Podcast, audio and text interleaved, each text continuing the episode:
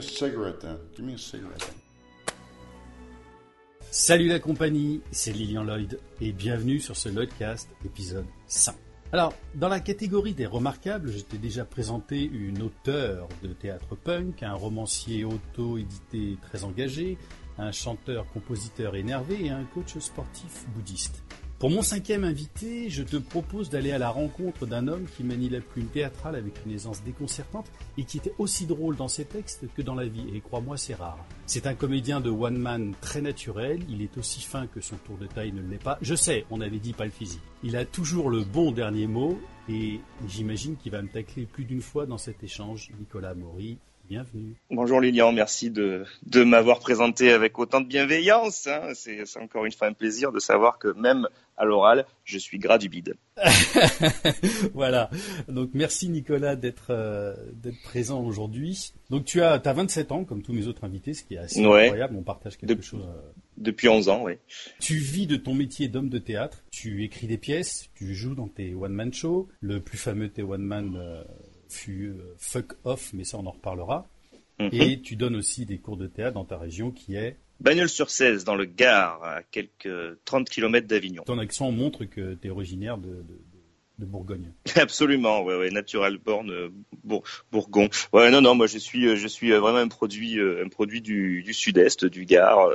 ouais, il y a, pas que des électeurs du Front National dans le Gard. J'en suis la preuve vivante. On s'est rencontrés il y a un an et demi, alors comme la marraine de ce, de ce Lloydcast, Natacha Astuto, que je salue, Que j'embrasse pour ma part, mais de partout. On s'est rencontrés lors de ce festival de théâtre où on avait en commun aussi, bien sûr, notre parrain que nous embrassons, euh, comment dirais-je, comme le bon quoi. pain, ouais, voilà, on l'embrasse comme le bon pain. On lui fait des papouilles et des mimis, quoi. Moi, j'ai envie de l'embrasser comme le parrain, tu sais, j'ai envie de lui, de lui Ah ouais. la bague.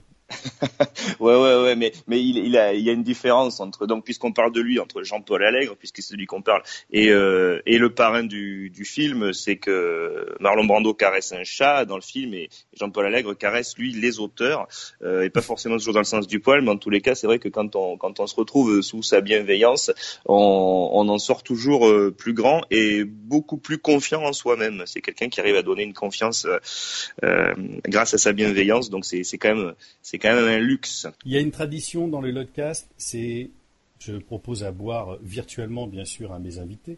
Ouais. Qu'est-ce que tu prends? Je vais, je vais prendre une Red Bull, tiens, ça me rappellera euh, les festivals dans lesquels on s'est croisés, parce que moi je, je tourne pas mal à la Red Bull pendant le festival d'Avignon notamment, donc pour le coup, euh, même si c'est pas encore la, la saison, buvons une petite Red Bull ensemble. C'est dans le sud qu'on dit la Red Bull? Ouais, euh, je sais pas, euh, le Red Bull, je sais pas en fait, je, je, je parle assez, assez rarement de Red Bull euh, autour de moi. euh. En préparant cet épisode sur toi, j'ai découvert qu'il y avait un autre Nicolas Maury, Mais bien sûr, oui. Et, et, et vraiment, c'est Nicolas Maury, hein, M-A-U-R-Y. Ah oui, oui, même orthographe. Et avec un Wikipédia, je me dis, waouh, Nicolas, il a un Wikipédia. Et je me suis rendu compte qu'il avait un tout petit peu plus de cheveux que toi. Oui, il a plus de cheveux de mon- que, que moi et il est également donc euh, c'est un théâtreux aussi pour le coup. Ouais. Euh, donc Nicolas Maury euh, qui euh, qui est euh, euh, en ce moment à l'affiche d'un spectacle dont on parle beaucoup, euh, peut-être un peu trop, euh, le jeu de l'amour et du hasard là, euh, qui qui est euh, c'est enfin, c'est c'est un personnage assez marrant parce qu'il est à la fois euh, au théâtre et puis des fois il fait des des panouilles dans des films comme Les Tuches et donc euh, comme on a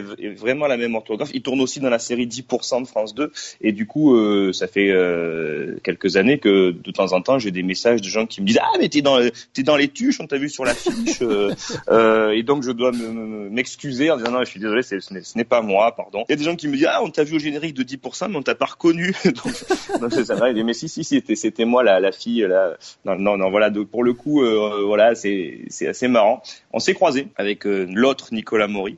Euh, on s'est croisé une fois à Paris. On avait un petit peu discuté et je sais que c'est arrivé que nous soyons présents à Avignon en juillet. Alors lui dans le in et moi dans le off. Donc c'est assez rigolo cette espèce de de- d'hydre à deux têtes là. Et euh, je crois qu'une année il a même reçu un courrier euh, qui m'était à la, à la base euh, adressé d'une comédienne qui qui qui me qui qui, m'injuriait parce que visiblement je, je disais du mal d'elle dans mon spectacle et euh, et c'est lui qui avait reçu la lettre. Donc pour le coup ça ça me ça m'avait arrangé. J'espère j'espère tout de même qu'il reçoit pas mes droits d'auteur. Ça ça m'ennuierait. Tu te définis comme auteur vivant jusqu'à preuve du contraire. Et c'est drôle parce qu'on a ça en commun, parce que Ouais. je me suis toujours défini comme un auteur contemporain pas encore mort. Pas a- encore mort. Ouais. Est-ce qu'on a tous les deux un, problème avec la mort Je sais pas si c'est un problème, mais alors c'est, moi ça m'est venu au départ euh, dans les dans les programmes. Euh, je, je, reparle encore d'Avignon, ça va faire le mec obsédé, mais dans les programmes du off il y a quelques années, je sais pas si tu te souviens, les auteurs étaient classés en euh, en auteurs vivants mhm. et pudiquement autres auteurs. Ça, ça m'avait toujours amusé. Moi je dis ils auraient dû assumer mettre auteur mort. Donc c'était c'était parti de là moi, pour rigoler. et puis et puis évidemment, je pense que c'est, c'est pareil pour toi. C'est aussi parce que euh, Dieu sait que j'aime les classiques, mais enfin c'est aussi pour une manière pour dire aux, compagnies euh, n'oubliez pas de jouer les, les auteurs vivants. Comment t'en es arrivé justement à cette écriture? T'as une formation? Ah non, pas du tout, pas du tout. Euh, je, je suis euh, autodidacte, si on peut dire. Je n'ai absolument pas fait d'études dans ce sens. Moi, j'ai fait des études d'histoire à l'université, donc, enfin, remarque d'histoire, de, de l'histoire avec un H aux histoires avec un petit S. Il y, y, a, y, a, un petit pas à faire.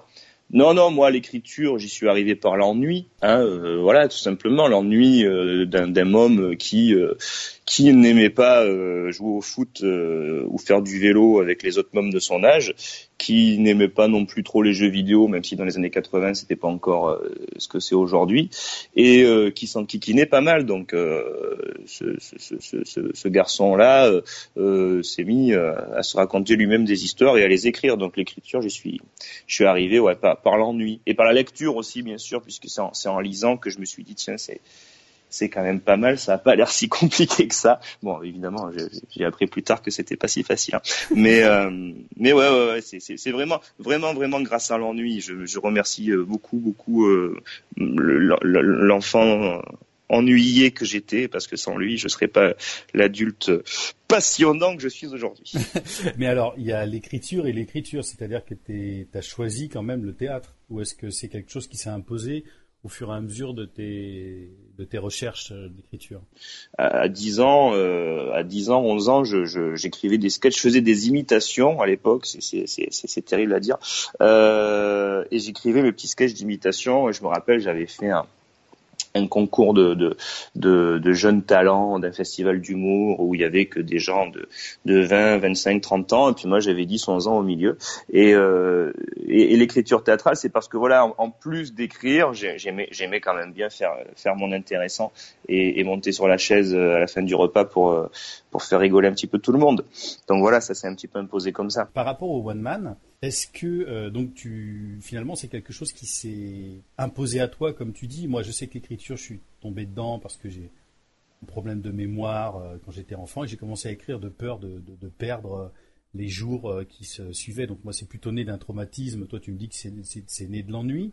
Et euh, le fait de prendre la parole euh, en public euh, comme ça, c'est petit à petit ce qui t'a amené au, au, one man, c'est ça? Oui, c'est-à-dire que j'ai vraiment d'aussi loin que je me souvienne, j'ai aimé être drôle, faire rire, me faire un petit peu remarquer. Euh, j'étais euh, pas très très bien dans ma peau, quoi. Hein, clairement, euh, quand j'étais quand j'étais gamin, j'étais j'étais très très gros, plus qu'aujourd'hui, si tu arrives à le croire, proportionnellement parlant, bien sûr.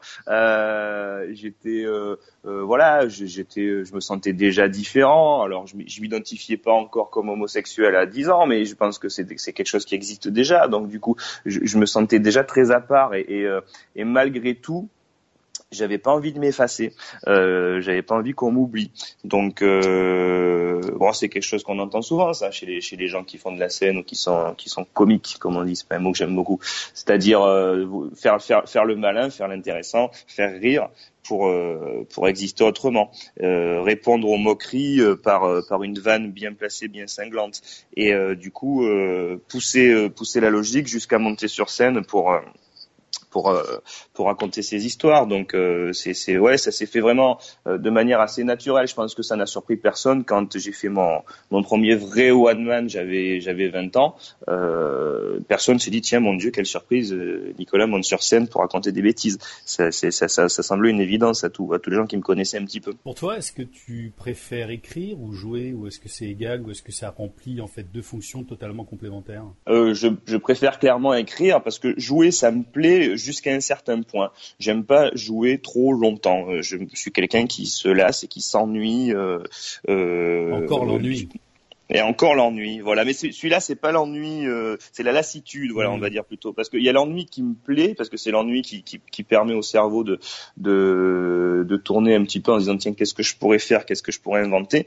Mais la lassitude, alors c'est terrible de dire ça, mais c'est vrai que parce qu'il y a des il y a des gens pour qui jouer, et je le sais, et j'en connais beaucoup, c'est c'est vraiment euh, une drogue, c'est vraiment un moteur, c'est vraiment quelque chose qui, qui, leur plaît énormément. Moi, pour le coup, je sais qu'au bout d'un moment, quand je vais jouer un spectacle un peu trop euh, souvent, euh, je, ça va me saouler, clairement. Donc, euh, Ouais, j'ai besoin de nouveautés. Et puis je me saoule moi-même, quoi. Je veux dire, parce que c'est c'est quand même assez infantilisant d'être comédien. Euh, parce qu'on dépend, voilà, on dépend de, de, de du regard de l'autre. Euh, on a tout le temps envie, besoin qu'on nous dise qu'on est bien, qu'on est formidable, qu'on nous aime. Euh, euh J'ai l'impression que ça, ça nécessite ça nécessite euh, d'être tout le temps euh, dans, dans, un ego très fort. Euh, J'ai l'impression qu'on ne parle que de soi presque quand on joue, euh, quand on ne fait que jouer. Il y a, y, a, y a, des gens qui doivent bondir en entendant ça, des comédiens qui doivent se dire il, est idiot celui-là. Mais moi, c'est voilà, quand je joue, j'ai ce sentiment-là de, de surtout ce sont des, des seuls en scène quoi donc euh, donc au bout d'un moment euh, voilà ça, ça, ça, ça, me saoule alors que l'écriture jamais Hmm. Voilà, je n'ai jamais eu de lassitude à écrire, vraiment. Tu es un acteur de one man beaucoup. Est-ce que tu joues dans des dans des pièces, dans tes propres pièces aussi ou pas? Alors j'ai pas, non non, alors enfin comment dire, j'ai pas joué dans une pièce depuis très longtemps euh, parce que alors j'ai j'ai une expérience euh, avec une compagnie, on a joué euh, Ionesco, la cantatrice chauve pendant euh, très longtemps, on a fait quasiment 400 représentations de de cette pièce euh, très célèbre. Et, euh, et ça m'a permis de rencontrer euh, quelques-uns de mes amis les plus proches qui sont devenus quasiment euh, une, une, deuxième famille et je les embrasse s'ils si, écoutent mais depuis cette expérience là non les, les, mes expériences de jeu se sont limitées à, à, à, mes one man. Tu donnes aussi énormément de cours de théâtre. Oui, oui, oui. Bah, mon, mon quotidien, c'est d'abord et essentiellement l'enseignement du théâtre, parce que j'ai euh, euh, j'ai depuis euh, presque 20 ans, oulala, depuis 1980, j'ai 27 ans, j'ai commencé à 7 mmh. ans, j'avais bah oublié que j'avais 27 ans. Euh, depuis 99, donc j'ai commencé à, à animer des ateliers d'expression théâtrale donc dans ma bonne ville de Bagnols-sur-Cèze. Et, euh, et, au fil des années, euh, cette pratique s'est bien bien développée parce que bah, parce que ça se passe bien, parce que c'est chouette, ça me plaît beaucoup et ça plaît pas mal aussi autour de moi. Donc il y a des, des, établissements scolaires qui sont venus me chercher, des écoles primaires, des, des collèges, euh, des, euh, des aventures qui se sont qui se sont qui se sont imposés. Euh, on m'a proposé de faire faire du théâtre à des, à des personnes âgées malades d'Alzheimer. Euh, donc c'est des, des aventures extraordinaires. Euh, des, des élèves en situation de handicap, des jeunes élèves en situation de handicap, euh, des troupes euh, d'adultes, des troupes amateurs d'adultes qui sont qui sont donc venus à moi. Donc du coup, mon quotidien c'est ça quoi, c'est faire du théâtre tous les jours. Dans ces cours de théâtre alors moi, j'en ai donné aussi. Alors un peu comme toi, j'ai travaillé avec euh, toutes sortes de publics. Euh, ça allait des autistes euh, aux détenus, en passant par des, des, des, mélancoliques, tendances dépressifs, et le dernier stade avant le suicide. Ce qui, ce qui se prendra personne quand on connaît un petit peu ton théâtre. Exactement. J'aime beaucoup les, les, suicidaires. Et mais justement, tu, aujourd'hui, j'en suis un, un peu plus loin parce que j'ai l'impression d'avoir voulu passer à autre chose. Mais moi, ce qui me motivait, c'était le désir de transmission à l'intérieur de ça. Complètement. Oui, oui, complètement. C'est, c'est. Euh... Pas devenir, en tout cas, pardon, je te coupe, mais pas devenir avec, un, avec, un, dogme ou quoi que ce soit. J'ai, j'ai mais chance, certainement pas. Ouais, j'ai la chance d'être invité à faire des, des, des masterclass euh, dans, dans, dans, des cours de théâtre, parce que j'ai une petite notoriété, donc ça me permet de, de pouvoir euh, venir aussi, mais, et, mais jamais il y a de dogme dans le, dans, dans le discours. Je trouve que c'est important. Oh, de toute façon, s'il y, a du dogme dans le discours, il reviendra toujours pour te pour te mordre les fesses le dogme, quoi. Hein, parce que mm. c'est-à-dire à un moment, le dogme c'est un boomerang qui, qui qui te revient toujours dans la gueule à un moment, je pense. Non, non. Alors moi, j'aime bien m'imaginer comme un créateur d'espace de jeu. Voilà, j'ai en face des mois, de moi des gens pendant pendant une heure, pendant deux heures. Euh, je, je, les connais plus ou moins bien et je me dis pendant ce laps de temps, je vais créer un espace de jeu dans lequel ils vont se sentir en sécurité euh, et dans lequel ils vont pouvoir jouer, c'est quand même voilà, c'est quand même extraordinaire parce que malgré ce que j'ai pu dire sur le sur ce que je ressentais moi quand quand je jouais, c'est quand même extraordinaire. Et si je continue et si je continue à en faire autant des, cours de théâtre, c'est parce que très honnêtement, et c'est un cliché, mais c'est une, une, vérité absolue, j'apprends autant euh, des gens que je rencontre que j'espère euh, leur apprendre. Et donc, tu as écrit combien de pièces? On doit dépasser la vingtaine de pièces. Oui, bon, tu sais, ça fait toujours petit pousser, euh, Lilian, quand on te parle, hein, puisque tu, as, une œuvre prolifique et, et, et, chacune de tes pièces est, de qualité et tu te répètes pas. Donc ouais, moi, si tu veux, c'est c'est grâce à encore une fois aux ateliers de théâtre hein, que j'ai que je que j'ai écrit autant parce que parce qu'il faut de la matière et que je me tiens l'année prochaine j'ai ce groupe là cette troupe là qu'est-ce que je vais bien pouvoir leur faire jouer? Et puis ces pièces évoluent comme ça donc ouais une vingtaine de pièces mais après euh, certaines n'ont été jouées que deux ou trois fois, quoi. Hein. Euh, la plupart même, hein, j'ai envie de te dire, la plupart n'ont été jouées que deux ou trois fois, et, euh, et d'autres ont eu une vie un peu. Sur toutes ces pièces, tu en as édité combien? Alors, j'ai édité six, six ouvrages chez Alna Éditeur. Alna Éditeur, oui. Voilà, Christine Ferragu, euh, qui, alors Alna Éditeur aujourd'hui n'existe plus, ça, ça, ça, a muté, c'est devenu, j'ai oublié le nom de, la du nouveau projet d'édition de Christine Ferragu. je crois que c'est Jules et Jim Expression théâtre, je crois que c'est ça. Donc moi, j'ai édité six ouvrages. Alors je dis, je dis ouvrage, pas pièce, parce que dans le lot, il y a deux recueils de chroniques, qui sont les chroniques du off, qui ont donné euh, lieu à, au spectacle Feucoff. Alors il y a un petit personnage dans le Lodcast qui est une petite souris. Et cette mhm. petite souris, euh, si j'étais à sa place et que je voulais voir euh, Nicolas Maury travailler, qu'est-ce que je verrais? Euh, ben, Elle verrait, euh, elle verrait quelqu'un qui, qui finalement s'amuse pas mal en écrivant. Je suis pas du tout le genre de mec qui se prend la tête et qui souffre à l'écriture. Rituels? Assez peu, assez peu. Non, non. on va dire que le, le rituel, c'est fait plutôt avant, hein, c'est enfin très en avant. C'est-à-dire que moi, quand je me mets euh, à écrire, c'est que dans ma tête tout est déjà bien euh, bien placé. Mais euh, les, voilà, les, les, situations, les personnages, euh, j'y pense très en amont. Euh, j'y pense la nuit quand j'ai des insomnies. J'y pense en voyage. Enfin voilà, je pense à des trucs. Et puis quand je me mets à écrire, c'est que tout ça est déjà assez clair dans ma tête. Donc ça, sort assez vite finalement. Mais non, non, je ritualise pas, vraiment l'écriture. Euh, j'écris, bon voilà, on va dire dans le silence plutôt. Euh, J'écoute pas vraiment de musique. Euh, j'écris quand je peux, voilà, c'est bête à dire, mais quand on a une activité euh, professionnelle euh, comme comme la mienne, même, même si elle, tourne autour du théâtre, ben, j'attends d'avoir le temps d'écrire il y a des frustrations à ce niveau-là parfois, puisqu'il y, y a des choses qui ont envie de sortir, mais on n'a pas le temps de s'y poser. Je peux pas me poser et écrire juste une petite demi-heure comme ça, c'est pas possible. Il faut que j'ai au moins trois, quatre heures devant moi pour pas me sentir interrompu dans dans mon flow.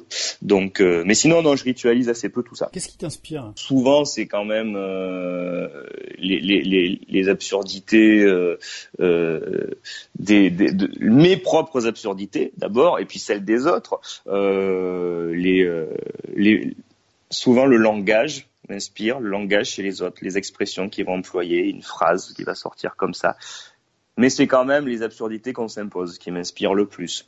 Euh, quand je vais constater, euh, enfin, il y a, y a, des choses où je me dis, mais enfin, mais qu'est-ce qui nous prend, quoi? Pourquoi? Qu'est-ce qui nous prend? Et ça me fait rire, même si c'est, même si sur le papier c'est pas très drôle, je finis, je finis toujours par, euh, par en rire. Je, je, j'aimerais, enfin, j'aimerais même si j'essaie d'écrire des choses qui ne sont pas de la comédie, ça fait, ça sort toujours en comédie chez moi de toute façon. Donc, euh, je crois que je suis, voilà, j'ai mon esprit, il est, il est tordu dans ce sens-là, et donc pour le coup, euh, mais ouais, c'est ça qui m'inspire. Parfois, tu as des sujets, et j'ai pu lire euh, en exclusivité, je crois, une pièce qui n'est pas sortie.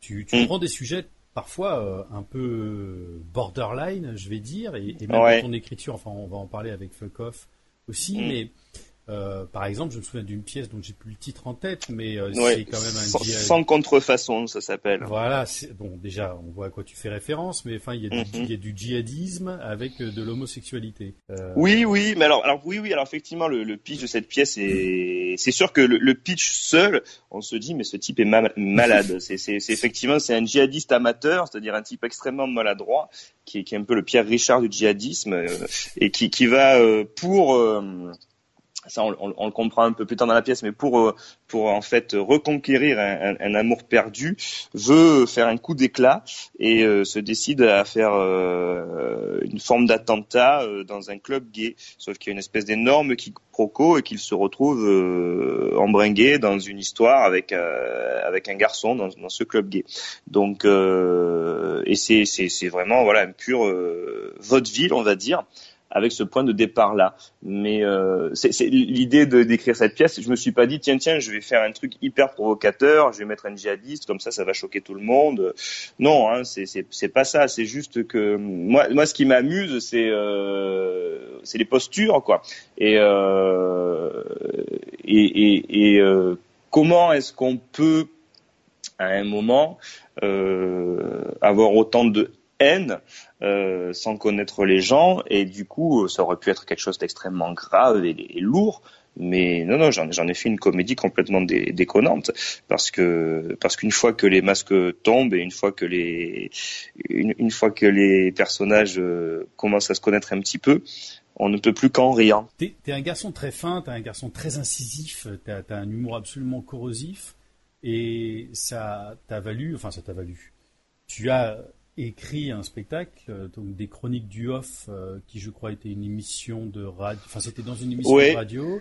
Qui ouais, devenu un spectacle qui s'appelait euh, Fuck Off.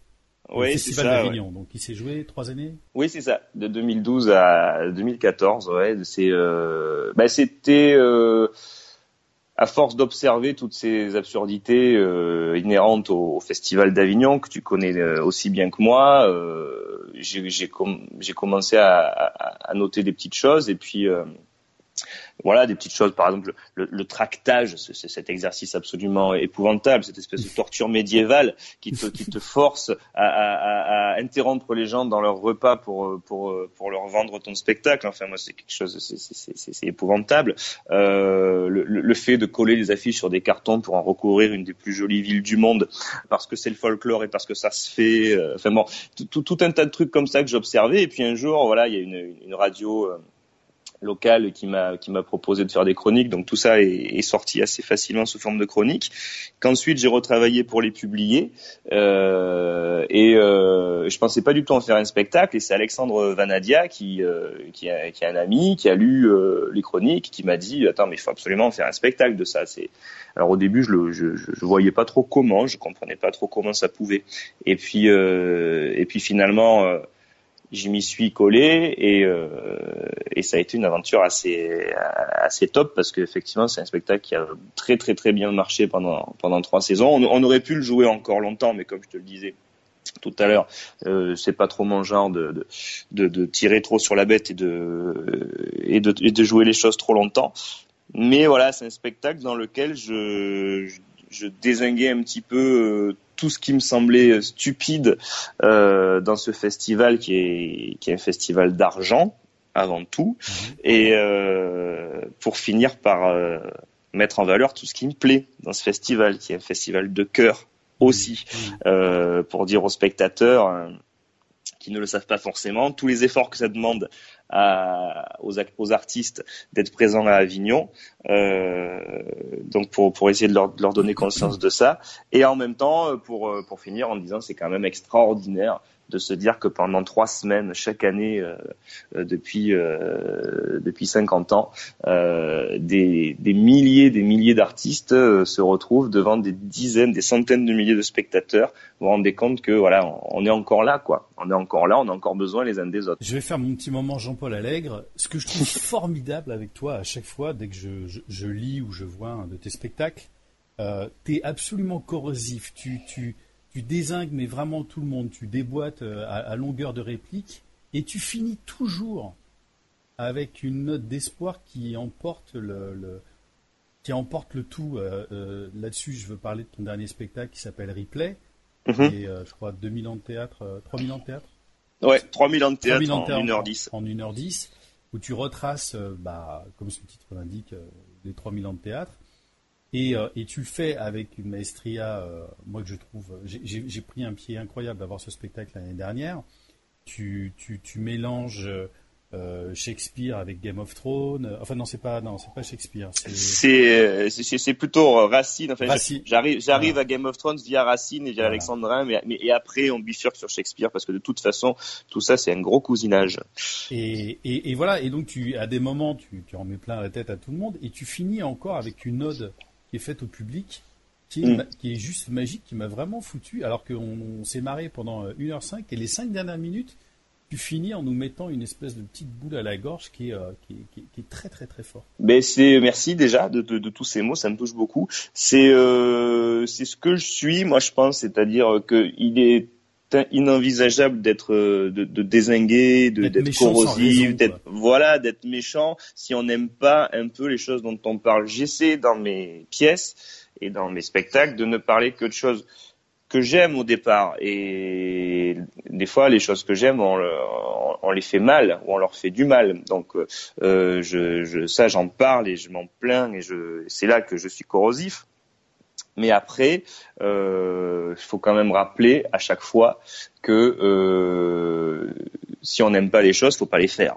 Donc euh, moi, je, fais les choses parce que je les aime, et donc on termine toujours par ça. Et effectivement, replay, c'était essentiel pour moi parce que je parle de l'histoire du théâtre, de terminer en parlant de, des personnages les plus importants au théâtre, à savoir les spectateurs. Les spectateurs sans qui, c'est vraiment tarte à la crème au possible ce que je dis, les spectateurs sans qui il est absolument euh, inutile de faire du théâtre. Ou alors voilà, ça s'appelle de la schizophrénie à ce moment-là, c'est un type mmh. qui, qui, fait, qui fait l'imbécile tout seul dans son salon.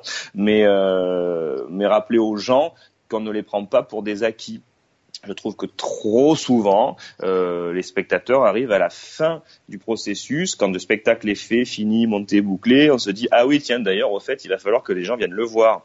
Euh, pour moi, c'est marcher sur la tête.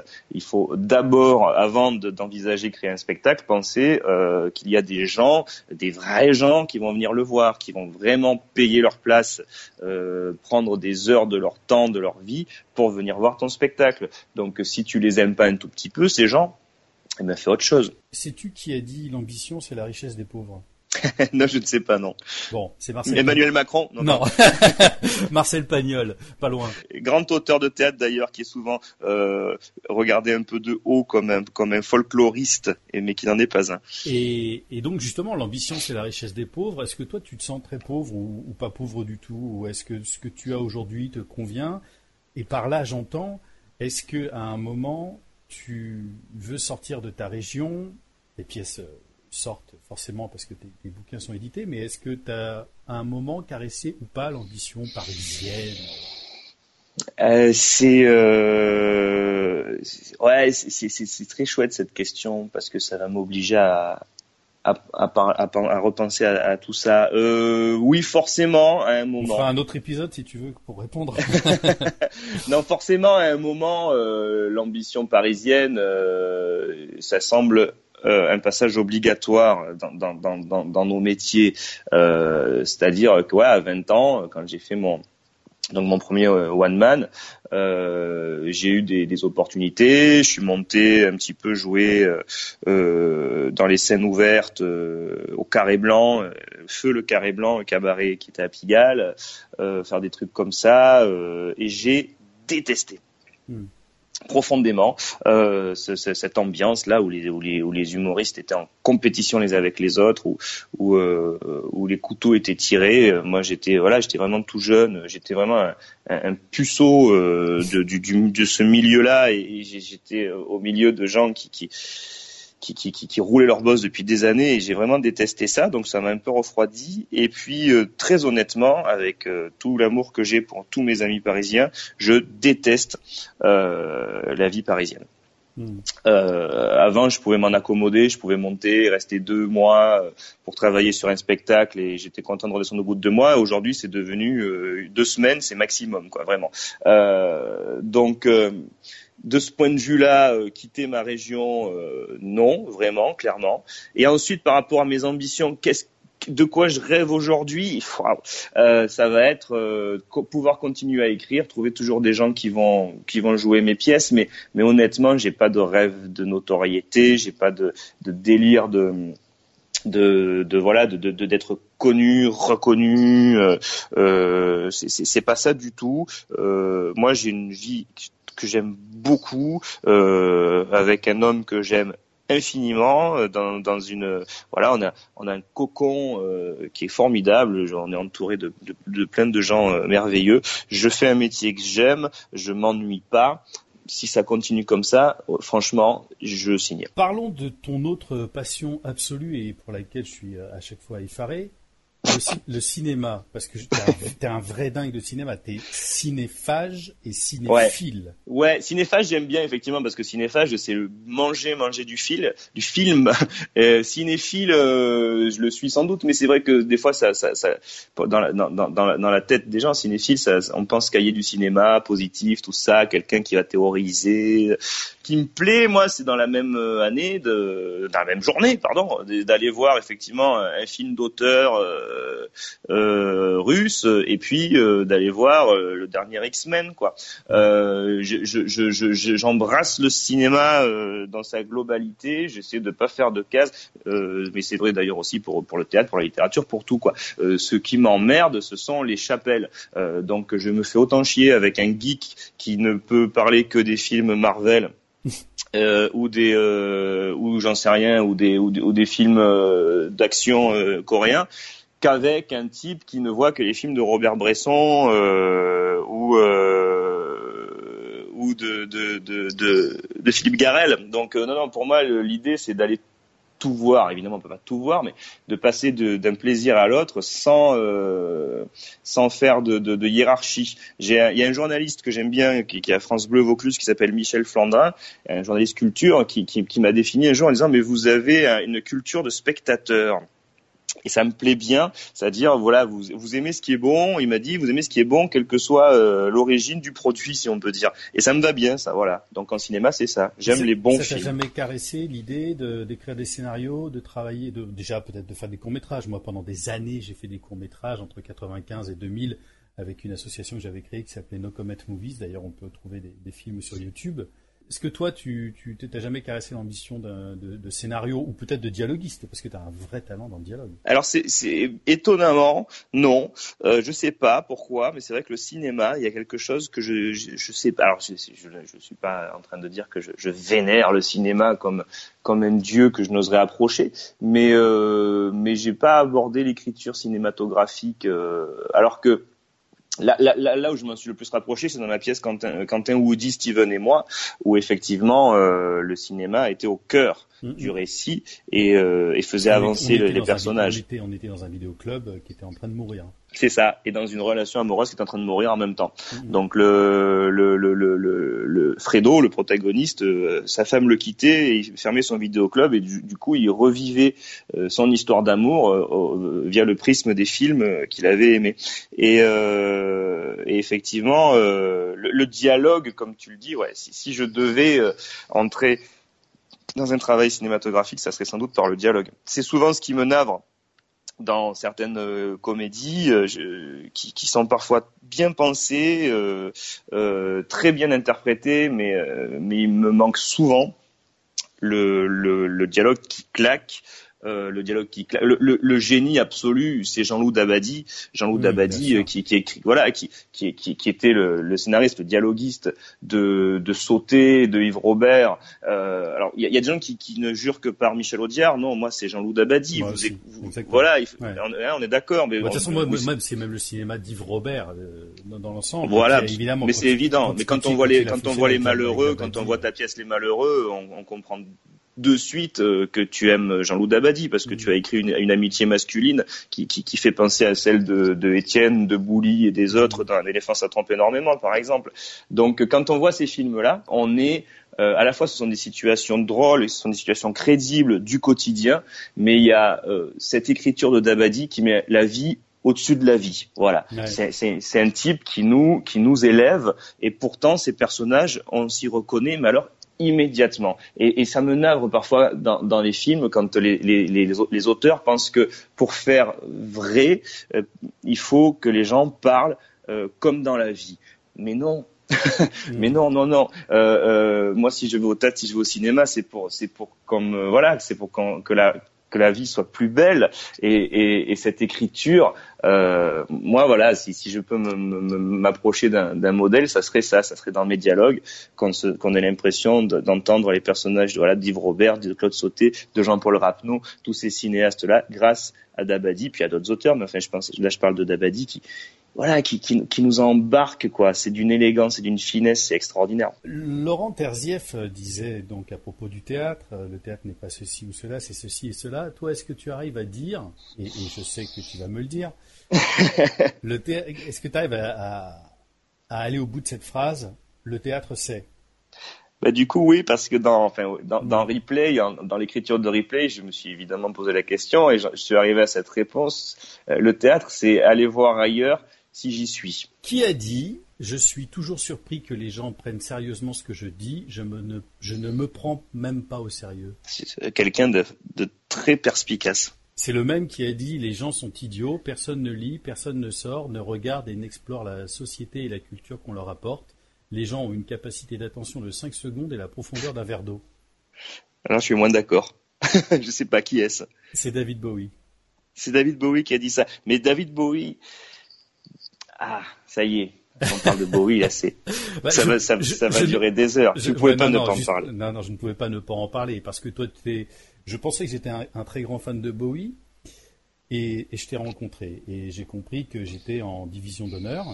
Non, non, mais je je suis pas sûr de ça. Euh, les citations de Bowie, alors c'est toujours marrant parce que je pense que si on lit si on devait lire toutes les interviews de Bowie au, fil des années, on pourrait Absolument. Et il passe son temps à se contredire. Alors, du point de vue des, des citations, on peut se dire que c'est de l'inconstance. Sauf que musicalement et artistiquement, il a fait la même chose. Il a passé son temps à se contredire. Alors c'est péjoratif le terme se contredire, mais, mais, mais pour le coup, c'est tout le contraire. C'est-à-dire que c'est quelqu'un qui a constamment essayé d'aller voir lui aussi ailleurs s'il y était.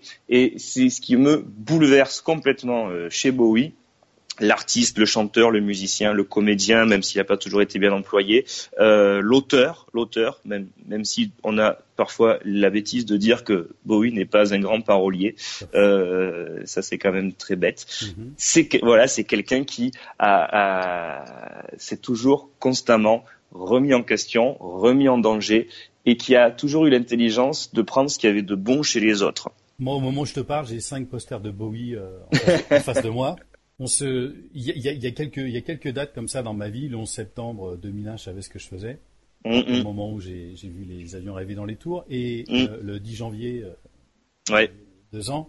Ouais. Euh, 2016. Je savais très, très, je me rappelle très bien comment je me suis retrouvé au bord de mon lit avec un copain qui m'avait envoyé un petit message euh, à 7 heures du matin euh, sur Twitter en me disant je suis désolé pour toi, Lilian, qu'est-ce qu'il me raconte? Mm. Et lorsque, lorsque j'ai découvert Bowie, euh, je me souviens, ma, nana de l'époque m'a regardé et, et je, je, pense qu'elle a eu l'impression qu'on venait de m'apprendre la mort de mon père. Oui, ouais, ouais, moi, mais moi c'est c'est via Twitter aussi, mais c'est un tweet de, de Duncan Jones, donc le fils de David Bowie, euh, qui dont, dont, le vrai nom est Zoe euh, Zoe Bowie, Zoe Jones, mais qui se fait appeler Duncan Jones, qui est cinéaste, que je que je suis sur Twitter et il avait tweeté une photo de lui et de son père en mettant euh, un message. Non, mais c'est tristement vrai. Ce que vous avez entendu est tristement vrai. Euh, et je ne comprenais pas le Twitch. Mais qu'est-ce que c'est? Puis en voyant les réponses sous le Twitch, mais qu'est-ce que c'est ce, délire? Mais je, je n'y ai absolument pas cru. Mais vraiment, je me suis dit, euh, c'est un sens de l'humour euh, complètement tordu, parce qu'on parle quand même de, de, de voilà, de d'un mois ou de, la, la, semaine précédente, il y a Black Star qui venait de sortir, chef-d'œuvre total, mm-hmm. et euh, c'était absolument euh, pas possible d'y croire. Et alors quand ça, ben, quand ça a été impossible de de, de nier l'évidence, euh, oui, ça a été quelque chose d'assez d'assez terrible et, euh, j'ai été très surpris de ma propre réaction parce que je ne pensais pas euh, que je que je serais autant bouleversé et pourtant je l'ai été. J'ai appelé euh, Simon, euh, mon amoureux, au travail et j'ai fondu en larmes vraiment. J'ai fondu en larmes et je me rappelle très bien lui dire, mais en fait, c'est stupide de pleurer comme ça pour pour un chanteur. Et euh, il m'a répondu, mais non, mais non, c'est pas stupide du tout. Et il avait raison, c'est pas stupide du tout. Et ce jour-là, j'ai écrit une petite phrase. J'ai écrit euh, euh, c'est faux, David Bowie n'est pas mort. C'est David Robert Jones qui est mort, Ouais. mais David Bowie, il est clairement immortel. On termine avec des petites questions et des réponses aussi rapides. Si tu gagnes au loto, quelle est ta réaction? Je vérifie si c'est vrai. Quel est, y a-t-il eu un, un livre ou un film ou une chanson qui a changé ta vie? Oui, les trois, sans doute. Euh, en livre, ça sera, ça sera Pierre Desproges. Euh, ça sera les, écrits, les écrits de Pierre Desproges, tous, tous ces écrits que, que j'ai découverts à l'adolescence. En chanson, ben, c'est évidemment les chansons de David Bowie, toutes, même les pas bonnes, parce qu'il y en a. Mm. Et en film, euh, ben, ce sont les films de Louis de Funès que je regardais à 6 ans, euh, multidiffusés à la télévision, où je, où je voulais absolument faire ce que faisait le monsieur à l'écran. Si tu n'écrivais pas, tu ferais quoi? Je m'ennuierais encore. Quel est ton plus bel échec? Euh, mon plus bel échec, c'est d'avoir été incapable de tomber amoureux jusqu'à mes 35 ans. Ton endroit préféré au monde? Celui où je peux me poser et écrire. T'aurais pu dire les bras de Simon. hein. Enfin, je, je- je voulais te la filer Mais, celle-là, mais, mais c'est pas c'est mais c'est, les, les- les bras de Simon me, me suivent, j'espère, et me suivront encore longtemps. Mais ils font, ils font pas le tour de mon tour de taille dont tu as parlé euh, au début de l'émission. Il y a ce mot anglais, et j'aime bien le garder en anglais. On me dit à chaque fois pourquoi tu dis pas plutôt la devise, quelle est ta devise, mais j'aime bien le motto. Oui, moi aussi. Donc, euh, quel est ton motto? C'est dans le misanthrope que je prends tout doucement les hommes comme ils sont, j'accoutume mon âme à souffrir ce qu'ils font. Et quel est ton mot préféré? Je, je vais pas dire putain parce que je sais que notre Natacha l'a dit, mais c'est vrai que je le dis beaucoup, surtout dans, le, dans nous dans le sud on dit pas putain, on dit putain, euh, mais c'est C'est pas le c'est même. un signe de non c'est pas le même, c'est un signe de ponctuation.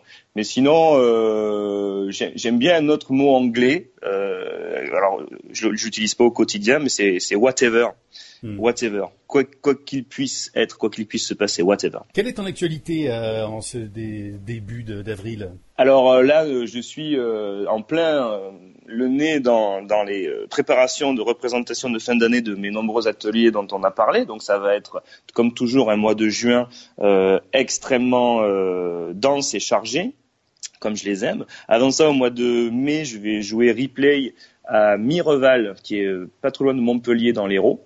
Et euh, que je rejoue replay, que je rejouerai ensuite à la rentrée euh, 2018, euh, toujours dans le sud. C'est c'est voilà, c'est c'est des gens du sud qui continuent à me soutenir. Et sinon, euh, mon absence d'actualité extraordinaire pour le mois de juillet, je ne serai pas euh, au Festival d'Avignon pour la première fois depuis une éternité, il me semble. Donc, euh, donc voilà, je profite du Lloydcast pour pour l'annoncer. En juillet, je me repose. Est-ce que tu as un site? Est-ce qu'on peut acheter tes bouquins quelque part sur Alna Édition? Euh, Enfin, Alors, j'ai- Ouais, alors j'ai pas j'ai pas de site, c'est ce qui est une, une, une absurdité euh, euh, complète, ton mais Facebook est ouvert au public.